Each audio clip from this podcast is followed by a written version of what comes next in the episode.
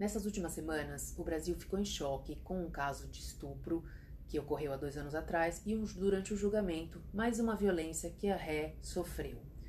Pensando nisso, como é que a gente pode falar com os filhos a respeito desses temas? Como ensinar e educar? É questão de corpo, de respeito ao próximo, de cuidados, de limites, uma série de temas que nós recebemos sempre perguntas e que agora é uma boa hora, um gancho para a gente falar a respeito desse tema. Como ser mãe na era digital? Desconstruindo conceitos e preconceitos sobre maternidade e educação. Com Bárbara Catarina, psicóloga infantil e familiar, e Tatiana Tosi, coach para mulheres. Antes de começar o episódio, aquele recado rápido. Você já conhece a nossa campanha de financiamento coletivo no Catarse?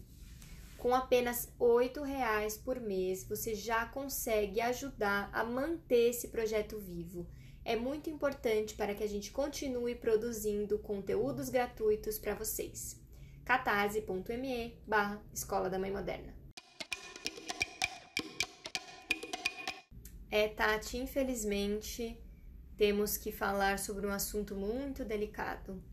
É, esse caso da Mariana foi um caso que chocou o Brasil, né? E aqui na Escola da Mãe Moderna a gente traz esse assunto para reflexão e ajudar as mães a pensarem em primeiro como podemos abordar esse tipo de assunto com as crianças e segundo como a gente pode educar homens e mulheres para não continuar propagando esse tipo de comportamento e a gente não ter é, no futuro tanta violência, tanta falta de respeito, tanta falta de empatia.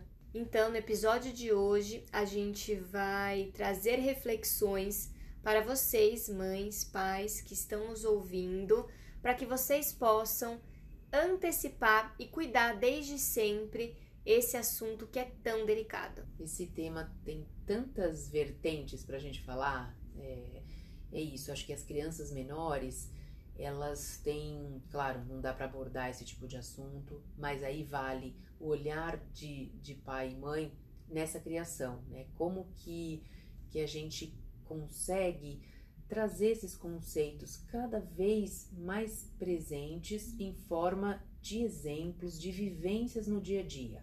Então, entre é, dentro da família, entre pai e mãe, como a maneira como a gente se relaciona em casa, a maneira como os irmãos se relacionam, os amigos, como que você trata as pessoas que trabalham com você, porque tudo isso vai plantando sementes no, né, na, na, criação dos filhos em relação ao respeito ao próximo, em relação a como, uh, até onde você pode ir, os limites, né, de tudo, de invasão de, de corpo, de invasão de privacidade, aquilo que, que as crianças até onde elas podem ir e não podem ir, tudo isso parece que está tão distante né, do que aconteceu.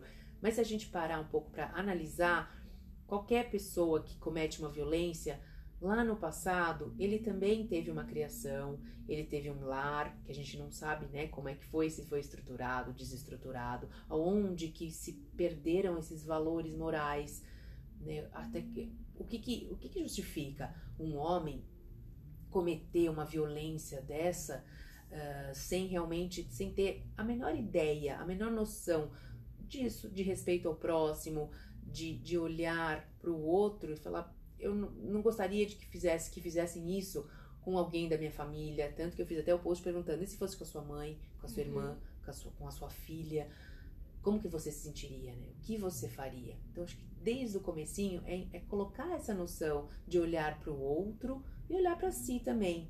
E eu acho que a gente precisa pensar dois aspectos. Um sobre a criação das meninas e um sobre a criação dos meninos.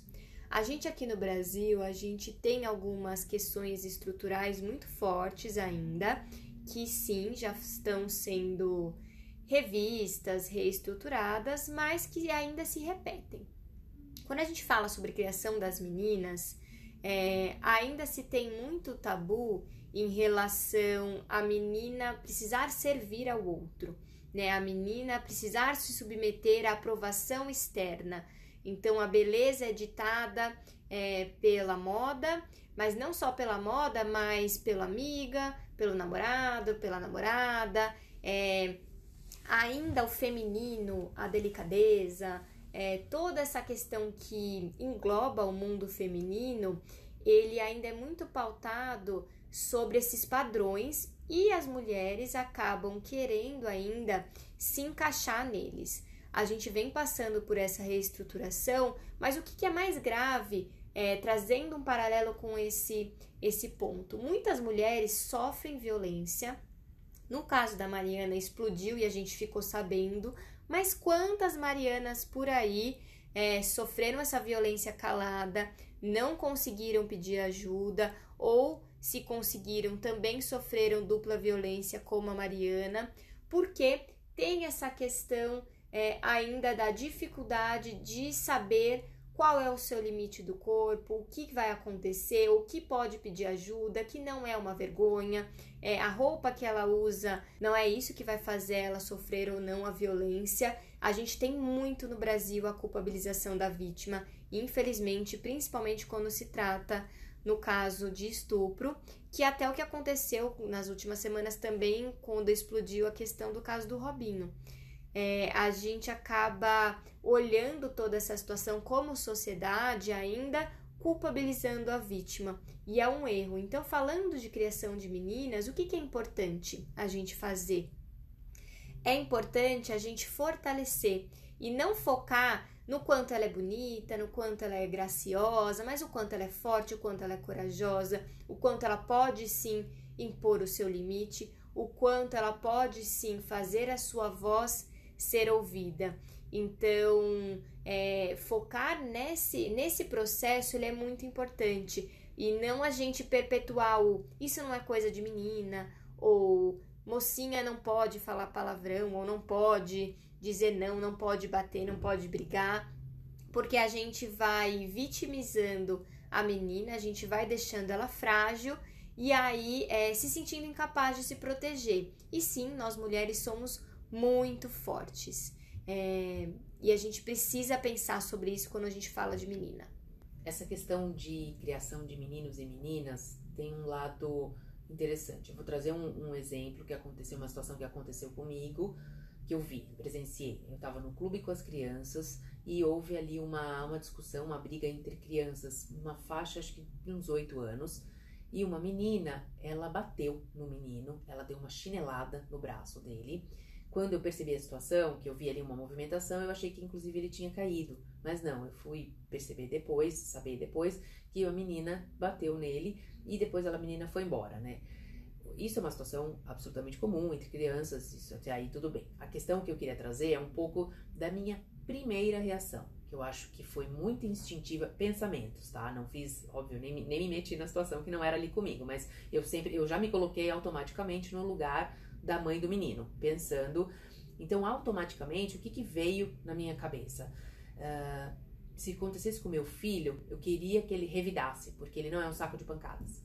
Só que aí, esse foi um primeiro momento, confesso. Aí, num segundo momento, onde entrou o racional, que é isso justamente que falta nas ações, né? Quando a gente só se deixa levar pelo emocional, não, tá errado, né? Assim, imagina se cada situação da gente, né, da vida, a gente revidar na mesma moeda, é, é lógico, falar, ah, ninguém tem sangue de barata, não estou entrando nesse mérito, estou entrando num pensamento que me veio e que, ao mesmo tempo, não tá certo, né? Não tá certo ela bater, óbvio, mas também não tá certo o menino revidar, porque se, é, se eu como mãe, se fosse comigo e eu é, é, instigasse ele, por exemplo, ou alimentasse esse sentimento, não, você tem que bater mesmo, você não pode, é, independente se é menino ou menina, você apanhou, você não pode.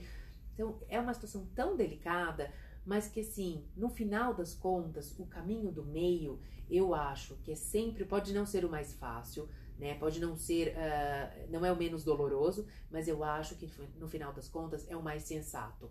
Essa questão do diálogo, da conversa, olha o que aconteceu, não foi legal, o que você teve vontade de fazer, mas tava, estaria certo, né? O que, que poderia acontecer? Qual poderia ser a consequência se você revidasse? Então, a gente também tem que colocar essa questão do feminino e do masculino, das diferenças, desde pequeno e respeitando isso. Então, ela não é porque ela é uma menina que ela não poderia bater, enfim, essa foi a reação dela por alguma razão. Mas tá errado. A mãe também deveria falar: não, não é assim que você vai conseguir resolver os seus problemas. Não é batendo no, né, num amigo, enfim, outra criança, é, que você vai chegar e conseguir aquilo que você quer. Então, é, é, eu queria trazer isso como uma reflexão também, né? Como que às vezes a gente se deixa levar por um primeiro impulso e não. e, e alimenta, põe fogo numa, num monte de sentimentos ruins, que, lógico, e aí você pode perder o controle de como essa situação vai terminar. São tantas nuances que a gente precisa pensar que fica difícil, né? O nosso objetivo sempre é abrir o canal de discussão e reflexão.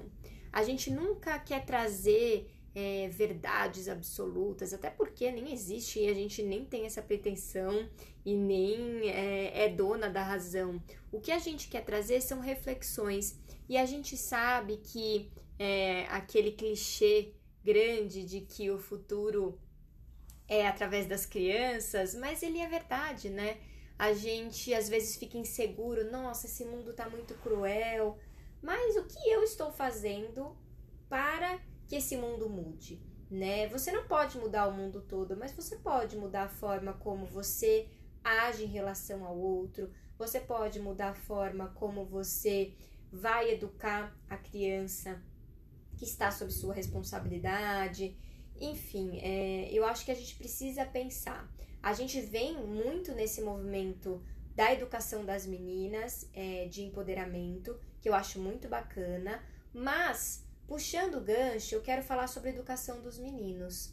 Porque o que, que eu vejo que está acontecendo? É, como as meninas elas vêm ganhando esse destaque de empoderamento que eu acho ótimo, a gente tem é, feito um julgamento em cima dos meninos e incapacitando eles também de lidar com as situações. Então eu tenho visto muitos meninos é, indo para os dois polos, ou extremamente agressivos ou extremamente fragilizados também, que até um pouco do exemplo do caso é, que a Tati explicou, que ele se sentiu extremamente fragilizado ali. É, a reação naquele momento é ele saber que ele também é um ser humano que merece respeito e que sim, ele tem voz e ele pode exercer o respeito dele respeitando o outro. A gente precisa tomar um pouco de cuidado porque eu tenho sentido os meninos muito soltos, é, indo para o polo oposto de quem manda é a mulher, você fica quieto e não pode falar e, e, decidir nada. Calma, eu acho que todo mundo tem a sua voz, a sua importância. Sim, as mulheres precisam ter voz. Sim, a gente ainda tem muita luta pela frente. Sim, a gente ainda precisa levantar muitas bandeiras, mas uma voz não é mais importante que a outra. Senão a gente vai para outro polo. Os homens tiveram voz durante muitos e muitos anos e as mulheres foram caladas. E agora o movimento está sendo a voz da mulher é mais importante. E não é. As duas vozes são importantes a partir da sua individualidade e das questões que vão acontecendo aqui socialmente. Outro desafio, essa questão para mim, né, como mãe de meninos, é, é justamente pensar exatamente isso, que tipo de homens, né? Que, que valores morais passar e transmitir para os meus filhos para que realmente aprendam a se posicionar, né? a, a, se colocar nesse mundo, exatamente como, como, a Bárbara, como a Bárbara falou, é, como homens, sabendo a noção das suas responsabilidades, mas também essa noção do respeito, né? do, do olhar para a mulher como uma construção, né? como, como uma cooperação, e não exatamente isso, ah, um é mais forte. E aí, às vezes, eu, eu noto isso, eu como mãe, eu exerço um pouco esse discurso, né? Olha, eu, é, para eu, eu me impor diante deles em relação à, à disciplina e tudo mais, às vezes eu noto é, esse crescimento, não porque eu sou sua mãe, eu sei o que é melhor para você. Então, às vezes eu penso, será que isso também pode lá na frente, esse olhar, tipo, uma mãe é, que tem mais voz, tem mais presença, porque eu fico mesmo mais ali com eles, eu tomo a frente de muita coisa em relação dentro do, da minha casa, isso, né? Tô compartilhando com vocês o meu, é, o meu momento ali em casa, como é que, como é que funciona. Muitas vezes é, eu tomo a iniciativa, eu tomo a frente de algumas coisas, e aí eu, isso também vai refletir né, nesse olhar, nesse olhar para a mãe Que lugar é esse da mãe? E eu acho que às vezes até confunde um pouco a cabecinha deles, né? Essa questão do papel da mãe, o papel do pai, né? essa questão da autoridade. O pai tem que vir só no final para dar aquele berro, depois que eu já tentei tudo, eu não consegui, é, ou não, né? Ou, ou será que a minha voz mais forte também vai mostrar esse lado, esse feminino mais imperativo? Então, tudo isso são, são sutilezas do dia a dia e que a gente vai vendo como eles se comportam e, e a observação, né, Bárbara? É a gente olhar como é que eles é, resolvem alguns, entre eles, algumas situações, que eles trazem essa, essa bagagem aí do que eles veem em casa. Então, eles reproduzem fora a maneira de resolver problemas e situações como eles veem em casa, que é a primeira grande escola, né? O primeiro modelo de como, como agir diante das situações é como eles veem da forma como a gente age. Exatamente. É, não tem jeito. Se a gente busca um ambiente mais respeitoso em todos os aspectos, a criança ela olha para o mundo e se relaciona com ele com mais respeito. Se a criança é sucessivamente desrespeitada em casa, em todos os aspectos, dificilmente ela vai ser um adulto respeitador, dificilmente ela vai ser um adulto equilibrado emocionalmente. Então, não é culpabilizando os pais, mas é trazendo a responsabilidade que se tem com a educação de uma criança. Porque sim, educar dá muito trabalho, é muito exigente, são muitas nuances e a gente precisa pensar sobre isso.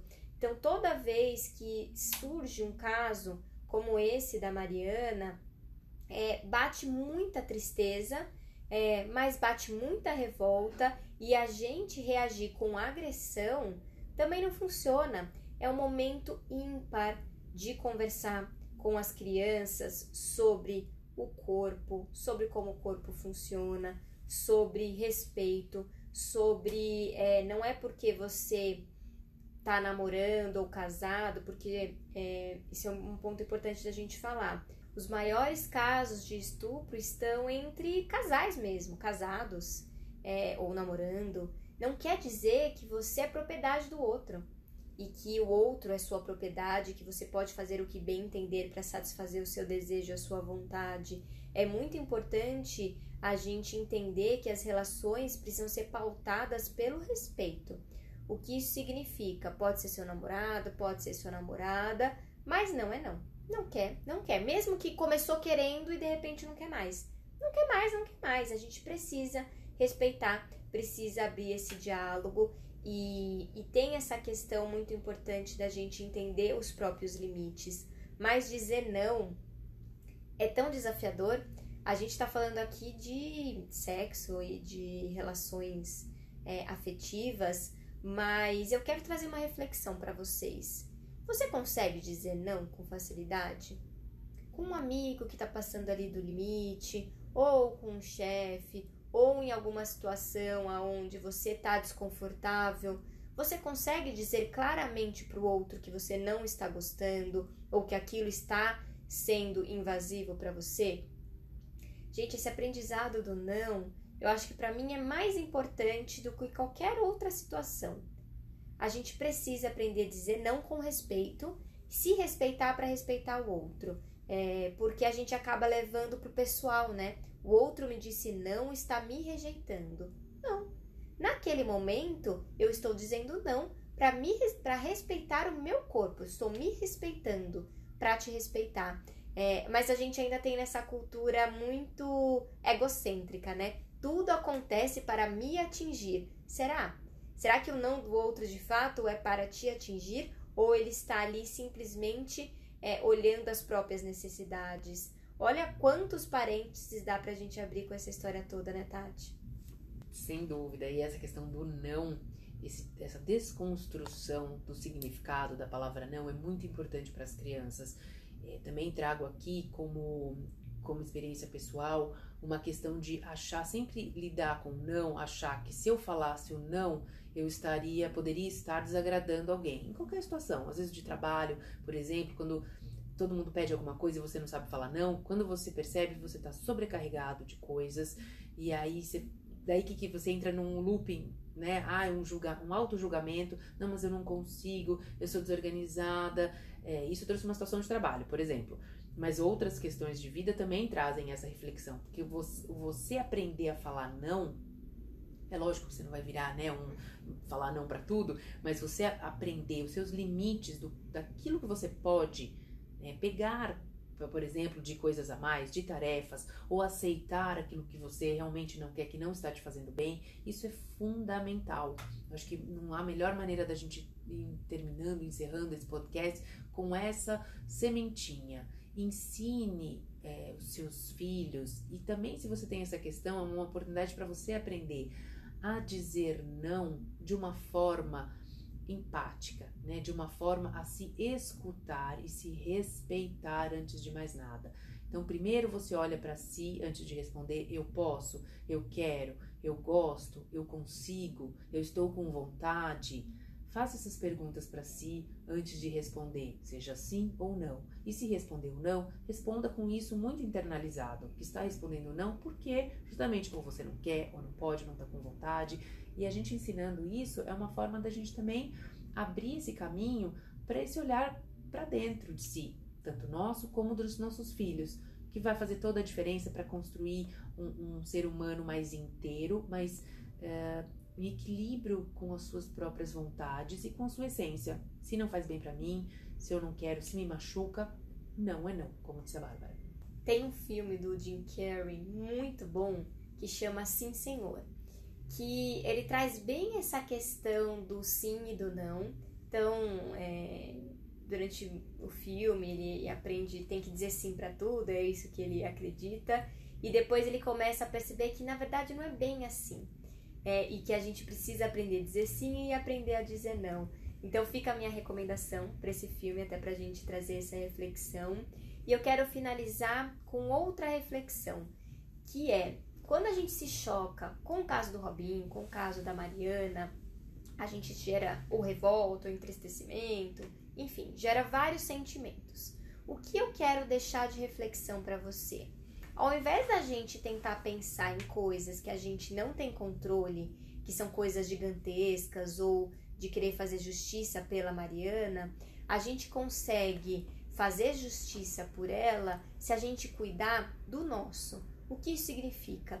Você está sendo uma pessoa respeitadora, você está perpetuando a agressão, você está cuidando ali do pequeno, da sua comunidade, do seu bairro, no trânsito. Você briga, você xinga, você desrespeita, você é uma pessoa que usa é, a, da sua honestidade para conseguir as coisas.